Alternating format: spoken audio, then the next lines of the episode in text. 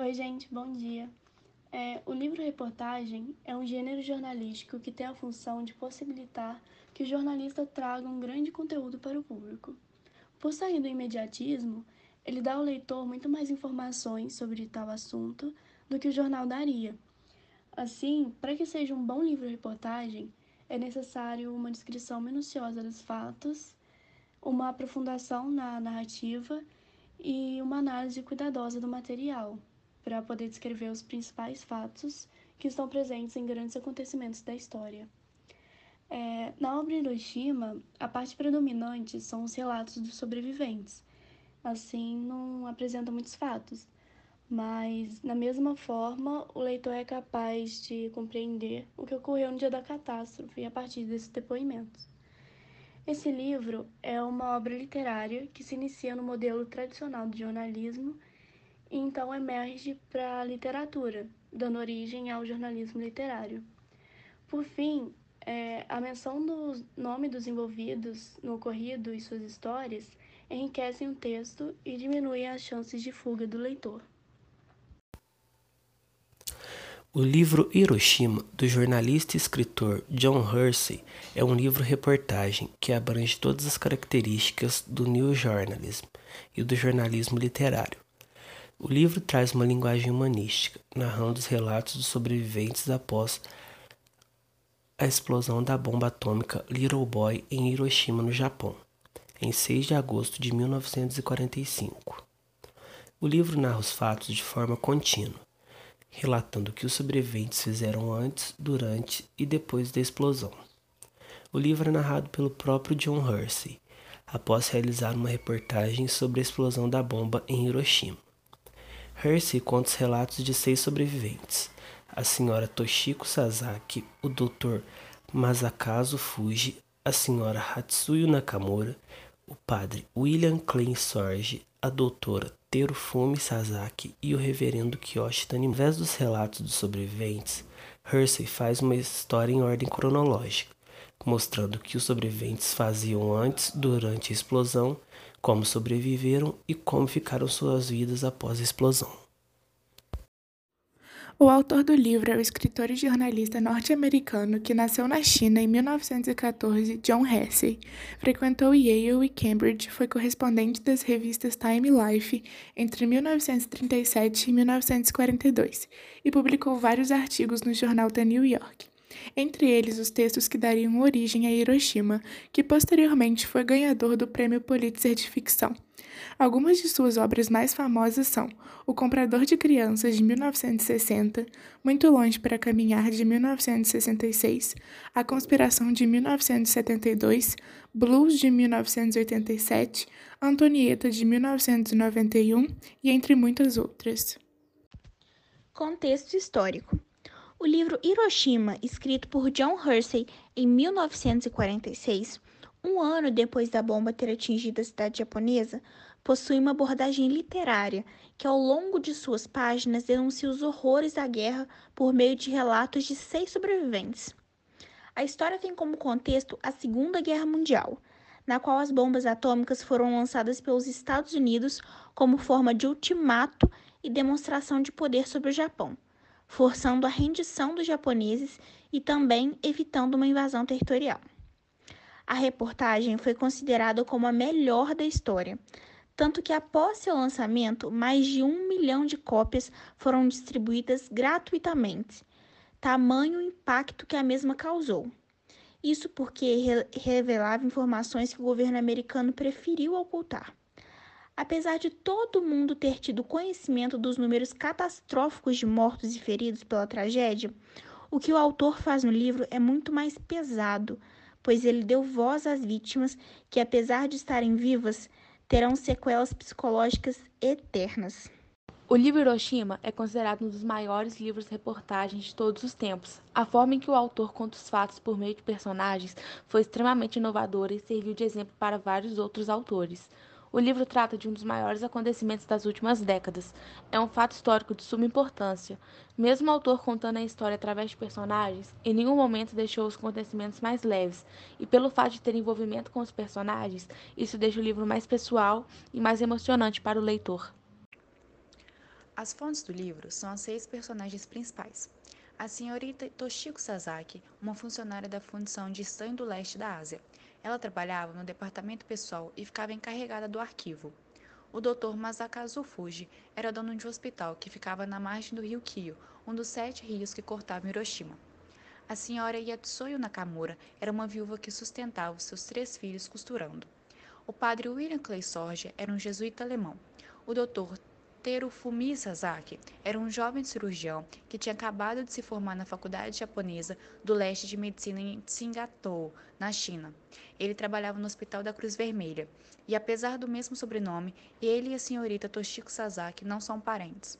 E o reverendo Kiyoshi Tanimoto era um pastor da igreja metodista de Hiroshima, e ele era o presidente de Sotonarigumi, que era uma espécie de associação de bairro. O capítulo 1 do livro Hiroshima inicia relatando que cada um dos seis sobreviventes mostrados, Sra. Toshiko Sasaki, Dr. Masakazu Fuji, Sra. Hatsuyo Nakamuri, Padre Hihelme Kliensorge, Dra. Terufumi Sasaki e Reverendo Kiyososhi Tanimoto estavam fazendo no momento do ocorrido. É colocado que uma centena de milhares de pessoas foram mortas pela bomba atômica, e essas seis são algumas das quais sobreviveram. Ainda se perguntam por que estão vivas quando tantos morreram. Cada uma delas atribui sua sobrevivência ao acaso, ou a um ato da própria vontade. Um passo dado a tempo, uma decisão de entrar em casa, o fato de tomar um bonde e não outro. Agora, cada uma delas sabe que no ato de sobreviver uma dúzia de vidas e viveu uma dúzia de vidas e viu mais mortes do que jamais teria imaginado ver. Na época, não sabiam nada disso, como traz a página 8. O capítulo começa então a expor detalhadamente o momento da explosão em Hiroshima para cada uma dessas seis pessoas. É dito que o reverendo Tanimoto tinha certeza de que logo chegaria a vez de Hiroshima, já que ouvira relatos de bombardeios em outras localidades da região. A população em geral estava extremamente tensa com a frequência de alarmes antiaéreos no local e os boatos de que os americanos preparavam algo especial para a cidade. Após contar sobre a vida pessoal do reverendo, o capítulo traz que o mesmo havia saído para ir à casa de um amigo, o Sr. Matsuo, para ajudá-lo a carregar alguns pertences nesse dia. Depois de chegarem no local desejado e após ouvirem o alarme de que não havia mais perigo, os dois pararam para descansar um pouco. Enquanto isso, um clarão surgiu em direção às montanhas e ambos reagiram apavorados. Mais de três quilômetros os separavam do centro da explosão e por isso tiveram tempo. O senhor Matsu subiu os degraus da frente da casa em que estavam encostados, entrou nela e se enterrou entre roupas. Já o reverendo Tanimoto se jogou entre pedras e agarrou-se firmemente. Não viu o que aconteceu ou ouviu barulho algum. Apenas sentiu uma pressão repentina e estilhaços de madeiras e telhas chovendo sobre ele. Em pânico, sem nem pensar, ao lembrar do companheiro, o reverendo correu para a rua. A primeira coisa que viu foi um pelotão de soldados que tinha estado escavando para construir um dos abrigos em que os japoneses pretendiam resistir à invasão, deixando a escavação, onde supostamente estariam protegidos, com sangue escorrendo em suas cabeças, peitos e costas, mudos e atônitos. A partir disso, começa-se a contar sobre a viúva senhora Hatsuyo Nakamura. A moça possuía três filhos pequenos, e assim como aconselharam no rádio, ela os levou até a área militar no extremo nordeste da cidade e ali acomodaram-se. Depois de um tempo, a senhora Nakamura deixou a praça junto de seus filhos e foram para casa. Ao ver as crianças tão cansadas de caminhar até o local anterior, decidiu não seguir mais as instruções de segurança dadas pelo locutor de rádio. Após o som de uma, uma sirene, a senhora Nakamura resolveu consultar o presidente da associação de seu bairro, que a aconselhou a ficar em casa. Tempo se passou, o capítulo expõe que a moça se pôs a fazer e conta um pouco sobre sua vida. E enquanto a senhora Hatsui observava seu vizinho, um clarão iluminou todas as coisas. Seu instinto materno a direcionou para seus filhos, porém não conseguiu dar um passo sequer, já que encontrava-se a apenas 1215 metros do centro da explosão. A senhora Nakamura voou em meio a partes de sua casa. Quando aterrizou, destroços caíram a seu redor. Tudo escureceu e a moça se levantou ouvindo sua filha mais nova gritar por ajuda. Desesperada, não avistou o menor sinal de seus outros filhos. A seguir, relata-se sobre o Dr. Masakazu Fuji. O mesmo era proprietário de um hospital particular que possuía apenas um médico. O local abrigava 30 quartos para 30 pacientes e seus familiares. Porém, com o número de cidades japonesas atacadas aumentando, o Dr. Fuji passou a recusar pacientes, mantendo apenas dois, tendo seis enfermeiros para cuidar desses. A família do doutor estava segura. Sua esposa e um de seus filhos viviam nos arredores de Osaka, de Osaka e outros filhos se encontravam no campo. Após expor sobre a vida e gostos pessoais do Dr. Masakazu, o capítulo conta. O doutor sentou-se na esteira do terraço e se pôs a ler. Foi quando viu clarão. Surpreso, ele começou a levantar-se, e nesse momento o hospital, situado a 1395 metros do centro da explosão, se inclinou e com o bike caiu no rio, que se encontrava ao lado do centro médico. O Dr. Fuji foi jogado para a frente, para os lados, para cima, socado e agarrado, e perdeu a noção das coisas, já que tudo correu rapidamente. Sentindo que a água o envolvia, percebeu que estava emprestado entre duas vigas em V, com a cabeça acima da água e o corpo submerso, de modo que não conseguia se mexer. Os destroços do hospital se espalhavam ao seu redor. Sobre o padre Wilhelm Klein Sorge, é dito que o mesmo estava com sua saúde abalada. Ele sentia cada vez mais o peso de ser um estrangeiro num país xenófobo. Vivia sempre cansado, apesar de jovem. Na manhã da explosão, o padre começou a rezar a missa na capela do complexo jesuítico. Alguns poucos fiéis estavam presentes junto a outros jesuítas. Após uma sirene, a celebração foi interrompida e todos se dirigiram ao prédio maior. Depois de um alarme, o padre sempre saía para observar o céu. Foi o que fez, e ficou feliz ao avistar somente o avião meteorológico que diariamente sobrevoava Hiroshima naquele horário. O padre então entrou no prédio e tomou seu desjejum, junto com os outros religiosos. Sentado à mesa, eles conversavam normalmente até que ouviram que o perigo havia passado e separaram-se. Cada padre retirou-se para seu respectivo quarto. Ao ver o terrível clarão, o padre teve tempo para um único pensamento. Uma bomba, uma bomba caiu em cima de nós. Então perdeu os sentidos por alguns segundos. Encontrava-se a 1260 metros do centro da explosão. Nunca soube como saiu do prédio. As primeiras coisas que se deu conta foi que vagou pela horta da missão com pequenos cortes sangrando em sua lateral esquerda, que todos os edifícios ao seu redor desmoronaram, com exceção da casa dos jesuítas, que havia sido escorada tempos atrás por conta dos terremotos, e que a governanta estava perto dele gritando: Nosso Senhor Jesus, tenha piedade de nós. O Dr. Terufumi Sasaki, de apenas 25 anos e cirurgião do Hospital da Cruz Vermelha, estava em um trem que o levava do campo onde morava com a mãe para Hiroshima. Dormiram mal a noite inteira e acordaram uma hora mais cedo do que de costume, tomando o trem antes do horário habitual. Chegando à cidade, tomou o bonde imediatamente. Mais tarde calculou que se tivesse viajado no horário de costume e tivesse esperado o bonde por alguns minutos, como acontecia frequentemente, estaria perto do centro no momento da explosão e teria morrido. Às 7h40 chegou ao hospital e foi a um quarto do primeiro andar e tirou sangue do braço de um homem. Com a amostra na mão, meio distraído, caminhava pelo corredor central, rumo à escada que o levaria ao terceiro andar. Encontrava-se a um passo da janela aberta quando o clarão da bomba refletiu-se no corredor. Agachou-se rapidamente, apoiando-se no joelho. A explosão sacudiu o prédio, a 1485 metros do centro da explosão. O frasco de sangue voou contra a parede, as sandálias saíram dos seus pés e os óculos voaram longe, e isso foi apenas tudo o que lhe aconteceu. O Dr. Sasaki gritou pelo cirurgião-chefe, correu para sua sala e encontrou todo retalhado pelos cacos de vidro. Tetos despencaram sobre numerosos doentes, camas viraram, janelas espatifaram e cortaram diversas pessoas. Havia sangue por toda parte, vários pacientes correndo, gritando e muitos mortos. O Dr. Sasaki foi o único médico do hospital que nada sofreu. O doutor acreditava que o inimigo atingira apenas o edifício onde se encontrava e muniu-se de ataduras e começou a ajudar os pacientes. Enquanto isso, inúmeros cidadãos feridos dirigiam-se ao hospital da Cruz Vermelha. Por fim, relata-se sobre a senhora Toshiko Sasaki, de 20 anos, funcionária da fundição de estanho do leste da Ásia, sem nenhum parentesco com o Dr. Terufumi Sasaki. Após realizar suas tarefas domésticas, a moça saiu de casa às sete para chegar à fábrica onde trabalhava. Nesse dia, a senhora Sasaki deveria cuidar, junto de seus colegas de trabalho, dos preparativos de uma cerimônia para um integrante das forças navais, ex-empregado da fundição, que havia suicidado. Depois de concluir sua tarefa, ela voltou para sua sala e sentou-se à sua mesa. Estava longe das janelas e tinha às suas costas duas estantes altas. Virou a cabeça para o lado oposto das janelas e um clarão encheu a sala. O medo a paralisou por um momento. Estava a 1440 metros de distância do centro. Tudo veio abaixo e a senhora Sasaki perdeu a consciência. O teto desabou, o piso do andar superior despencou, levando as pessoas que lá estavam, e o telhado ruiu. As estantes caíram e a derrubaram, quebrando sua perna esquerda. Capítulo 2 O fogo. O capítulo 2 apresenta os efeitos imediatos após a explosão, como o desabamento de várias casas, os incêndios que se alastraram rapidamente após a explosão, os vários feridos e mutilados e como as pessoas fizeram para sobreviver em meio ao caos.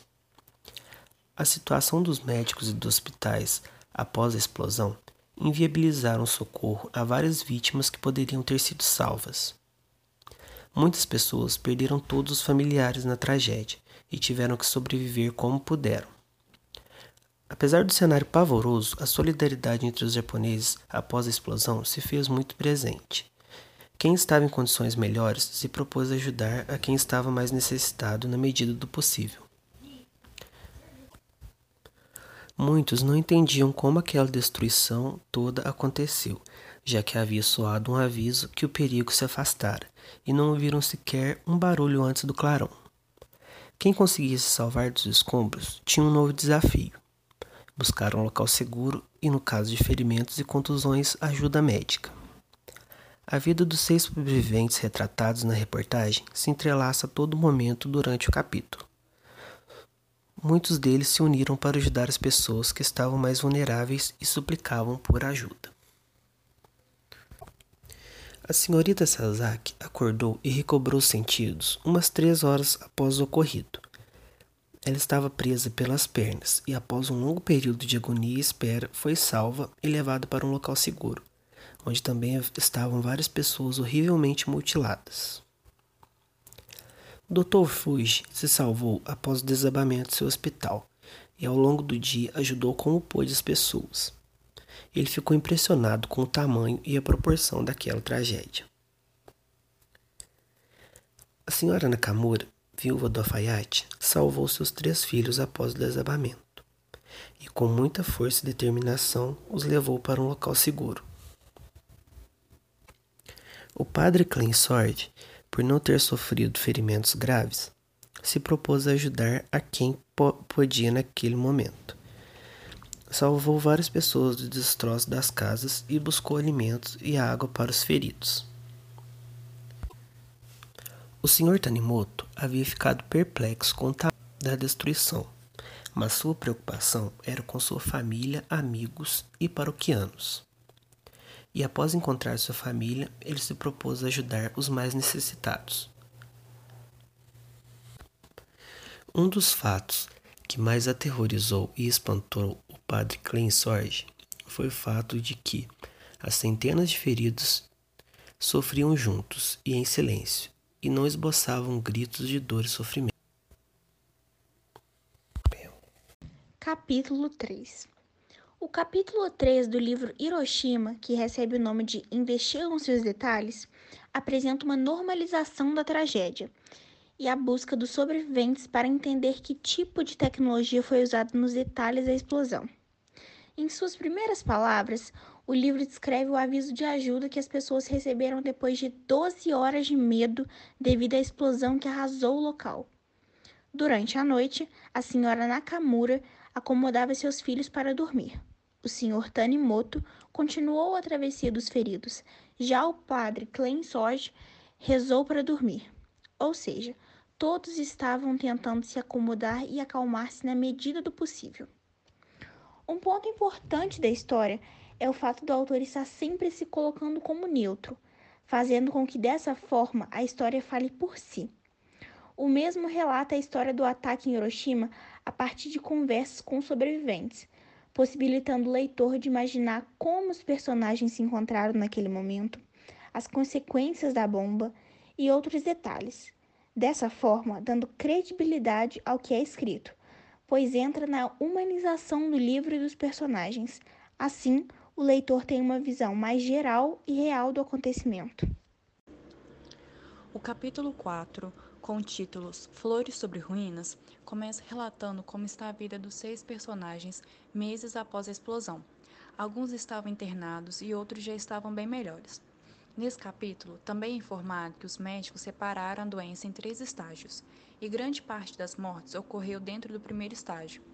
Ainda é informado que em novembro começaram a reconstruir a cidade e começaram a divulgar os números oficiais mais de 100 mil mortes, mais de 13 mil desaparecidos e mais de 37 mil feridos. E ainda chegar à conclusão de qual bomba caiu em Hiroshima e qual caiu em Nagasaki, e qual das duas era mais potente. O capítulo termina informando como seis sobreviventes estavam após um ano do ataque, e ainda finaliza com uma frase impactante, que seria impossível dizer que horrores ficaram registrados na mente das crianças que sobreviveram à bomba de Hiroshima. O capítulo 5, por sua vez, retrata como seguiu a vida de cada um dos seis sobreviventes observados. E para se referir às pessoas que viveram esse incidente, utilizavam o termo ribacuxa, para que não houvesse desrespeito com os mortos. Durante os 40 anos que se seguiram, todos eles encararam diversas dificuldades, principalmente nos primeiros anos. Dessa forma, enquanto alguns conseguiram passar por elas, Outros enfrentaram complicações devido às doenças provenientes da radiação e também ao preconceito sofrido. Hatsuya Nakamura, é, para garantir a sobrevivência e sustento seus filhos, voltou a costurar para fora e começou a fazer faxina e lavar roupa para seus vizinhos. Só que, apesar de todos seus esforços, ela ganhava pouco e mal dava para comprar comida. Devido às péssimas condições que vivia, ela adoeceu e foi diagnosticada com hemateuminto. E para poder pagar essa consulta, ela teve que vender a sua máquina de costura. O governo se, se negava a arcar com as consequências causadas pelos americanos, então não tomaram medidas para socorrer aqueles que foram expostos a bombas. Até que, após três anos da morte de tripulantes por radiação da bomba de hidrogênio, a dieta aprovou a lei de assistência médica aos afetados pelo ocorrido, é, podendo assim receber tratamento médico gratuito. Além das enfermidades causadas pela exposição, os ribacuxas sofriam também opressão e preconceito daqueles que não presenciaram os fatos, já que eram vistos como cheios de doenças e não confiáveis. É, com o tempo, mais fortalecida, ela mudou sua sua ocupação e encontrou um trabalho condizente com suas necessidades de repouso. Depois de cinco anos lutando pela sobrevivência, Nakamura conseguiu uma casa melhor e as crianças cresceram normalmente. É, ao se acostumar com seu trabalho, ela fez amizades e recebeu aumento, é, conseguindo assim afastar seus pensamentos da catástrofe vivenciada. É, em 1966, ao completar 55 anos, ela se aposentou, recebendo uma boa aposentadoria, e devido àquela dieta, ela não precisa se preocupar com os cuidados médicos. Nessa altura, os filhos já também não dependiam mais dela, já que todos já estavam até casados. Então, para ela, chegou a hora de aproveitar a vida. É, voltou a bordar e vestir bonecas, porque ela gosta de presentear e a situação dos Nakamura não era fácil, mas também não era tão dura como no passado. O Dr. Terufumi Sasaki, é, ele ainda estava atormentado com as lembranças dos dias seguintes à explosão. E agora, além de cumprir tarefas como cirurgião, ele ia toda quinta à Universidade de Hiroshima para elaborar uma tese do, de doutorado sobre a tuberculose apendicular. Sua família sempre teve muito dinheiro e para ele isso era a solução para tudo. É, apesar de todo, toda turbulência, seu casamento ia bem, visto que ele soube escolher sua acompanhante, que era uma mulher sábia e sensata. Em 1951, ele deixou o hospital a fim de abrir uma clínica particular em Mukaihara, já que, por ser o segundo filho, ele teria que construir sua carreira sozinho. Com a morte do seu irmão na guerra, ele viu a oportunidade de não só clinicar na cidade de seu pai, como também sair de Hiroshima e sua condição de rebacuxa. É, e como seu avô depositava grandes quantias no banco, ele achou que ia conseguir empréstimos para montar sua clínica, mas a gerente limitou seu crédito. Então, é, ele passou a receber seus clientes na casa de seus sogros, realizando todo tipo de cirurgia. E, ao obter bastante sucesso, o banco aumentou seu crédito consideravelmente. E, a partir daí, em 1954, ele conseguiu construir sua clínica. Com o passar do tempo, evidenciou que os ribacuxa estavam propensos a sequelas profundas e perigosas, causadas pela radiação. E, posteriormente, foi verificado o maior número de casos de leucemia nos sobreviventes em relação ao resto da população. Assim, sabendo que a radiação afetava os genes de animais, difundiu-se o medo de que seus descendentes sofressem mutações. Apesar das revelações, o Dr. Sasaki por não ter sofrido esses transtornos, não deu atenção a eles. E ao fazer o exame completo sugerido pelo Dr. Hattori, uma tomografia revelou uma mancha em seu pulmão. E após a biópsia, houveram algumas complicações e ele perdeu a consciência. Ele achou ter morrido, porém depois de um tempo se recuperou. Diante desse incidente, ele fez de tudo para se aproximar mais de sua mulher e seus filhos. Em 1972, sua mulher morreu, fazendo-o sentir novamente solidão. Nesse contexto, ele decidiu construir uma clínica bem maior, podendo assim praticar geriatria. Seu capital crescia cada vez mais e seus filhos, como formaram em medicina também, ajudavam em alguns períodos. Por fim, ele conseguiu encarar Hiroshima, visto que a cidade emergiu como uma fênix, as lembranças do passado ainda o afligiam, porém ele aprendeu a conviver com seu pesar de não ter sido possível identificar todos os corpos de que morreram no hospital da Cruz Vermelha. O padre Klein Sorge, por outro lado, ficou hospitalizado em Tóquio duas vezes por apresentar diversos sintomas, a maioria relacionados com a bomba. Ao receber alta, ele voltou à capela e continuou cumprindo seus deveres pastorais, Além de rezar as missas e ouvir as confissões, ele organizava retiros e visitava os ribacuxa doentes e feridos. O padre ficou hospitalizado mais duas vezes em Tóquio, e seus colegas achavam que ele se preocupava muito com os outros e pouco consigo mesmo, e temiam que sua excessiva bondade acabasse o matando. Ele amava os japoneses e seus costumes, e ao saber que a dieta havia aprovado uma lei de naturalização que exigia alguns requisitos, ele logo se aprovou, se apressou para provar que se encaixava nas condições e assim tornou-se cidadão japonês, registrando-se com o nome Makoto Takakura. Sua saúde continuou em declínio e quase desmaiou enquanto fazia o funeral das mulheres que tiveram seus rostos desconfigurados por queloides e morreram no hospital em Nova York enquanto faziam cirurgias plásticas às quais foram submetidas. Ele se queixava com suas dores e apresentando infecções, deficiências de glóbulos brancos, pedras no rins, entre outros enfermos.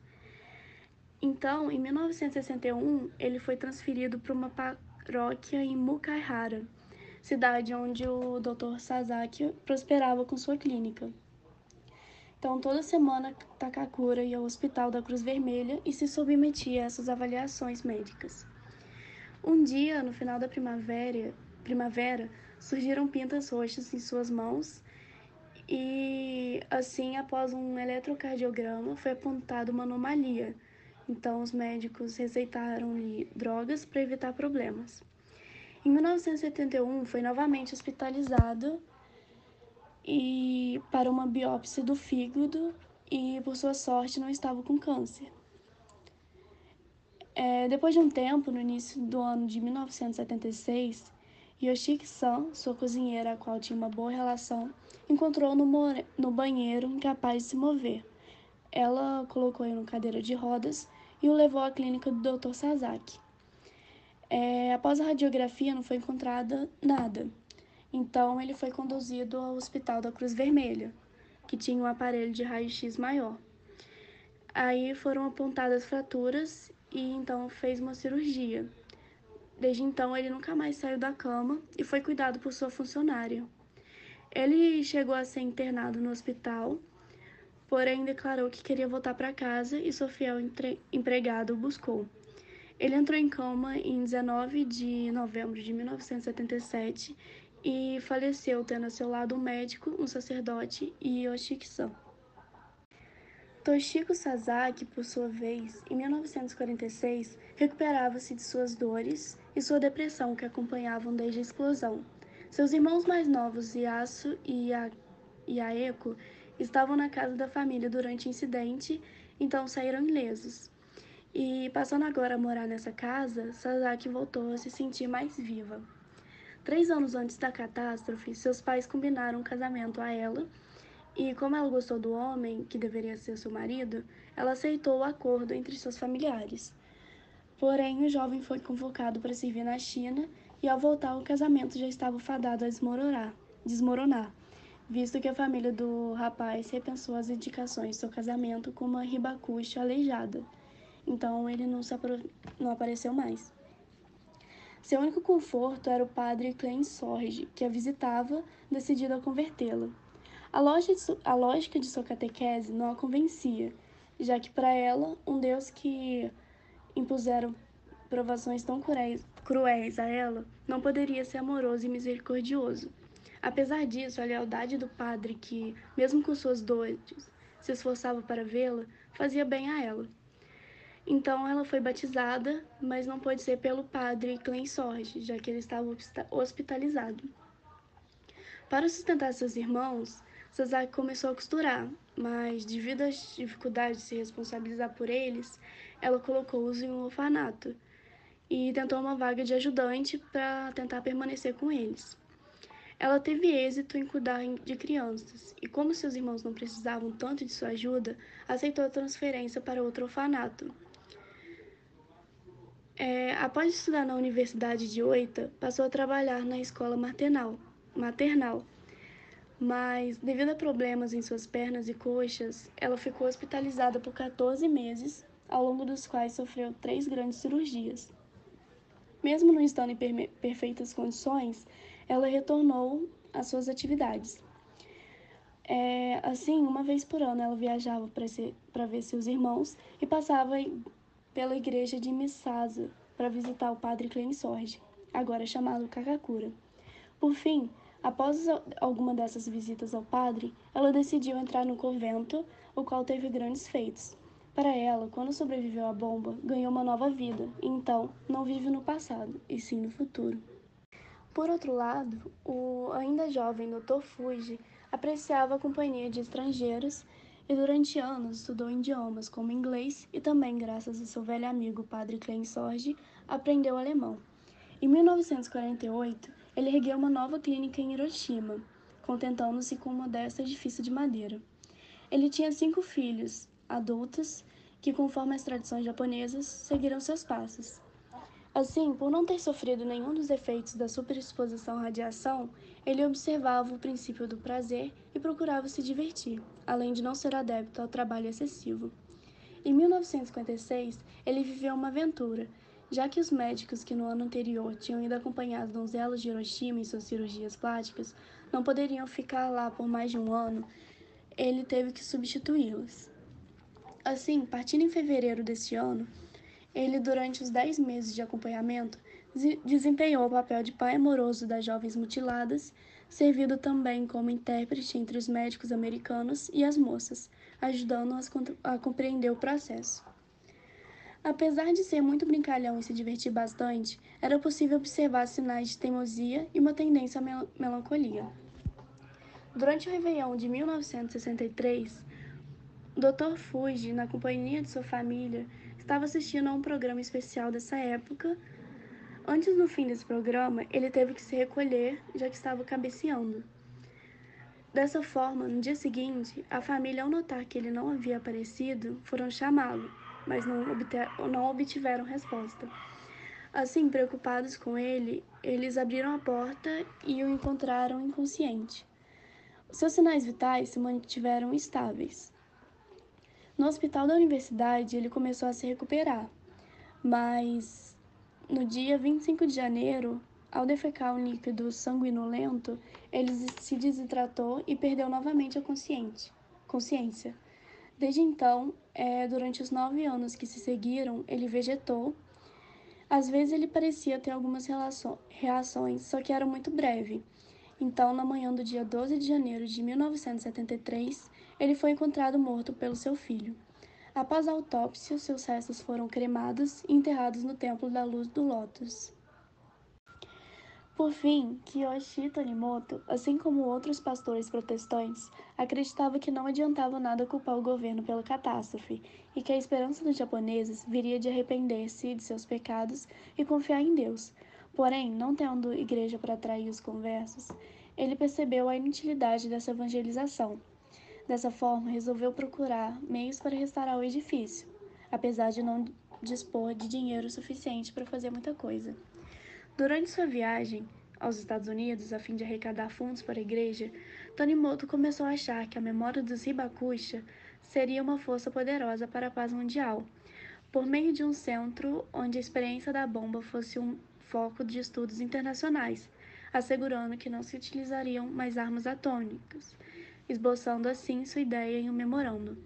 Após expor suas propostas às pessoas as quais consideravam influentes, em 5 de março de 1949, a Saturday Review estampou o memorando sobre o título A Ideia de Hiroshima.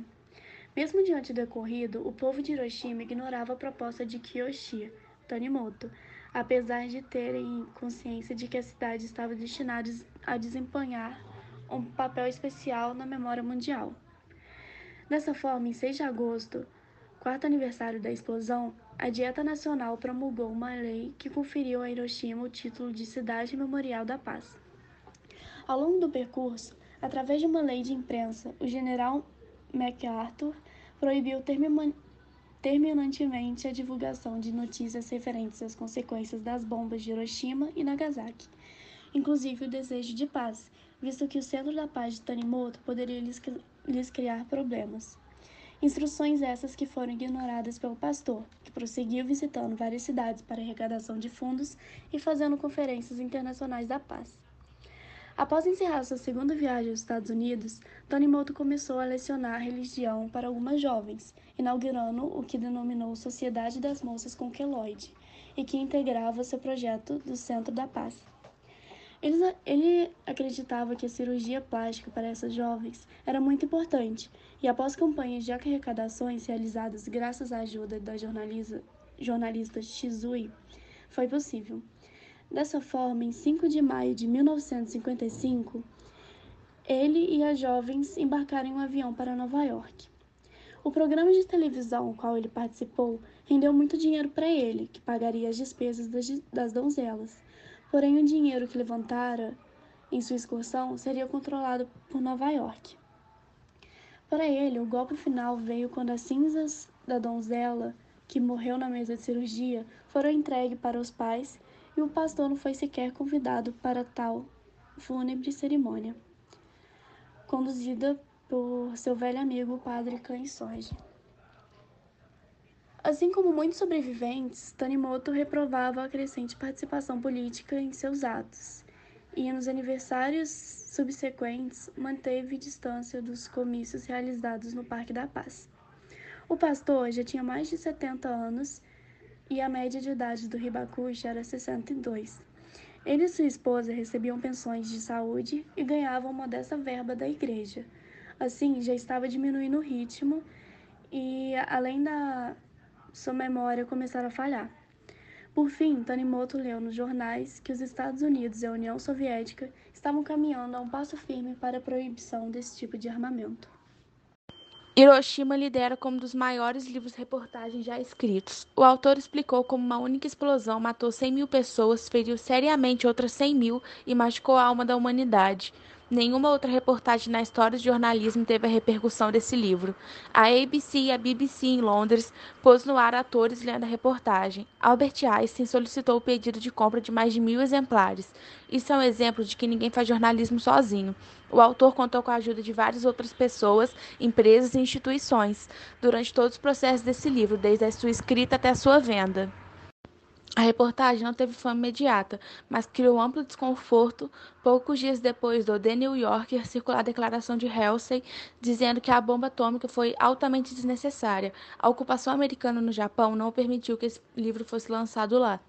Hiroshima não traz informações técnicas nem dados desconhecidos sobre o fato. Seu impacto veio pelo enfoque e pela abordagem escolhida pelo autor, que foi humanizando o que havia ocorrido através de seis sobreviventes. Ele aproximou a tragédia ao cotidiano dos leitores.